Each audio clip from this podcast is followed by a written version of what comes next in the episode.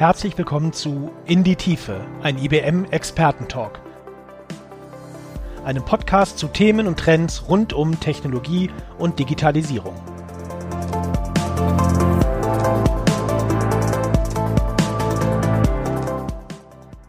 Die Pandemie hat die Welt noch immer fest im Griff. Die ganze Welt ist vereint in der Suche nach einer wirksamen Therapie und nach einem Impfstoff für Covid-19. Wer den Podcast von Professor Dr. Christian Trosten regelmäßig hört, der nimmt immer wieder Bezug auf neue Studien, auf neue Forschungsergebnisse, die sich mit dem Virus auseinandersetzen und präsentiert die Erkenntnisse. Wichtig für alle Wissenschaftlerinnen und Wissenschaftler ist hier immer den neuesten, den aktuellen Überblick über die neuesten Erkenntnisse entsprechend zu behalten und diese Erkenntnisse schnell für eigene Forschung entsprechend einzusetzen. Die WM engagiert sich bei der Suche nach diesen Forschungsergebnissen, nach diesen Studien und stellt dafür eine Technologie zur Verfügung, die im IBM-eigenen Labor in Zürich entwickelt Mein Kollege Dr. Christoph Auer arbeitet im Labor in der Schweiz. Mit ihm spreche ich heute darüber, was es mit der Deep Search Technologie so auf sich hat.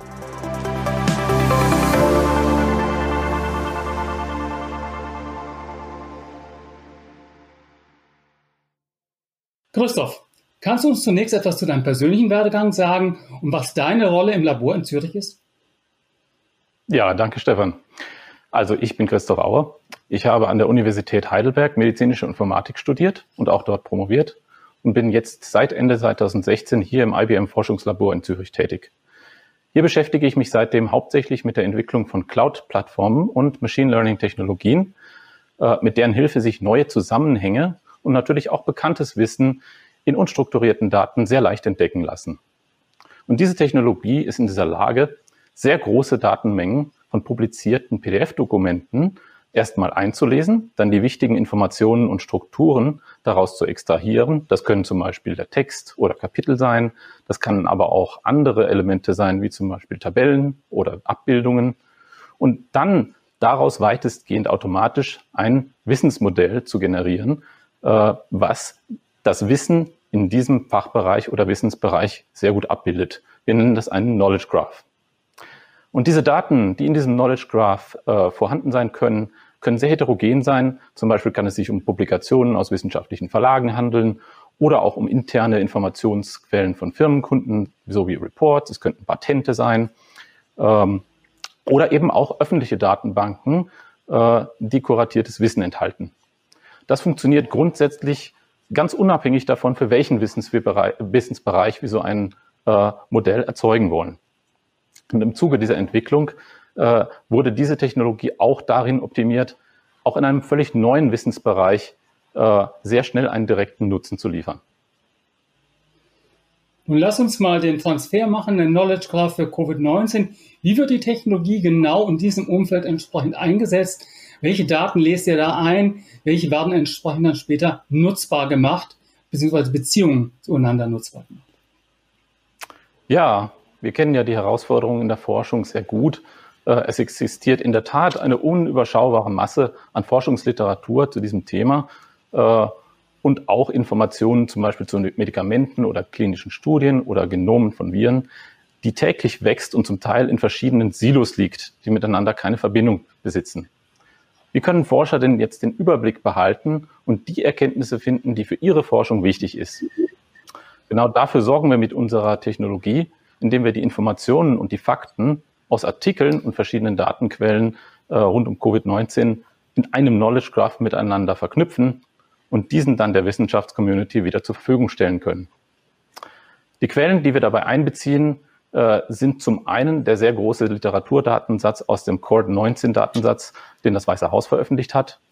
Äh, aber auch dazu gehören zum Beispiel alle klinischen Studien, die die WHO äh, veröffentlicht, Dazu gehört die Drug Bank, in der Medikamente und Wirkstoffe katalogisiert sind und die Gene Bank, äh, die unter anderem auch Virengenome enthält. Wir prüfen ungefähr einmal in zwei Wochen, ob es Updates auf diesen Datenbanken gibt und importieren dann auch die äh, neuen Datensätze wieder in unseren Knowledge Graph.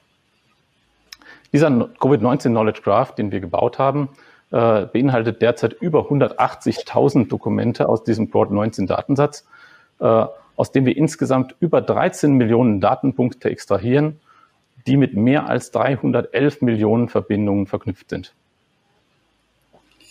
Das hört sich ja schon mal sehr, sehr beeindruckend an, eine riesige Menge an Informationen.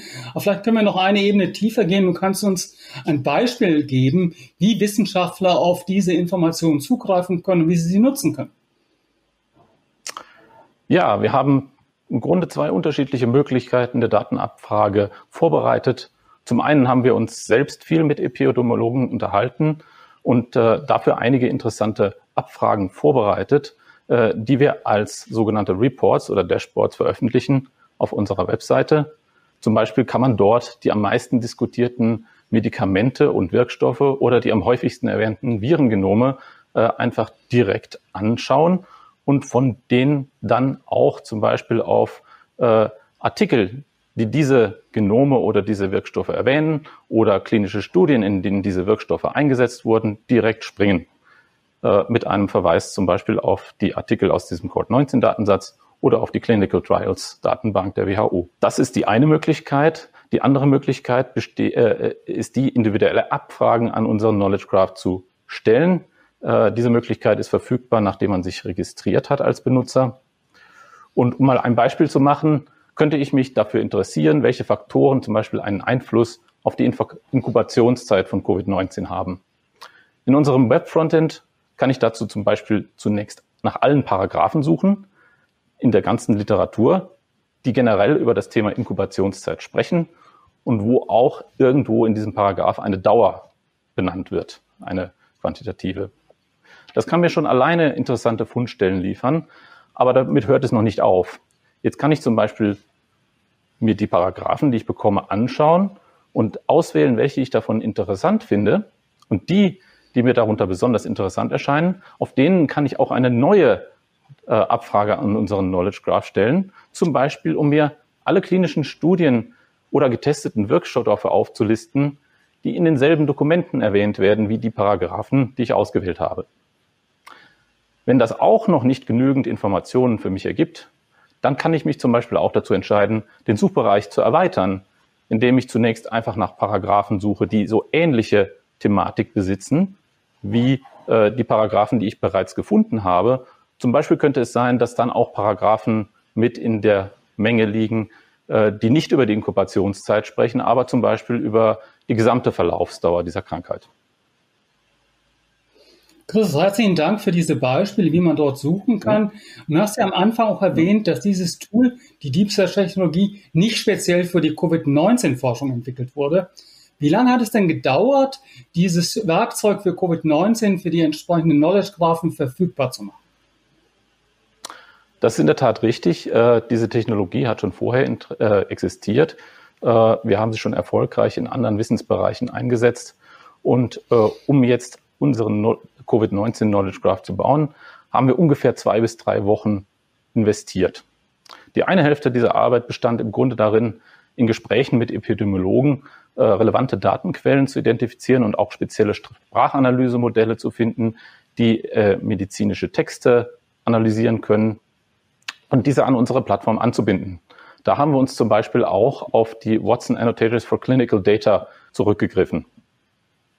Die andere Hälfte der Arbeit äh, bestand in der Entwicklung eines intuitiven Web-Frontends, mit dem man diese individuellen Abfragen, die man an unseren äh, Covid-19 Knowledge Graph machen kann, äh, besonders abgestimmt ist und auch das zugrunde, das zugrunde liegende Wissensmodell äh, für den Benutzer äh, intuitiv erklärt.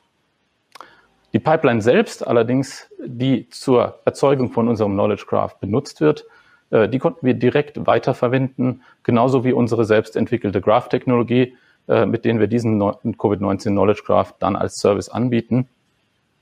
Und äh, es war im Grunde keine Codierarbeit dafür notwendig. Das hört sich nach einem überschaubaren Aufwand an.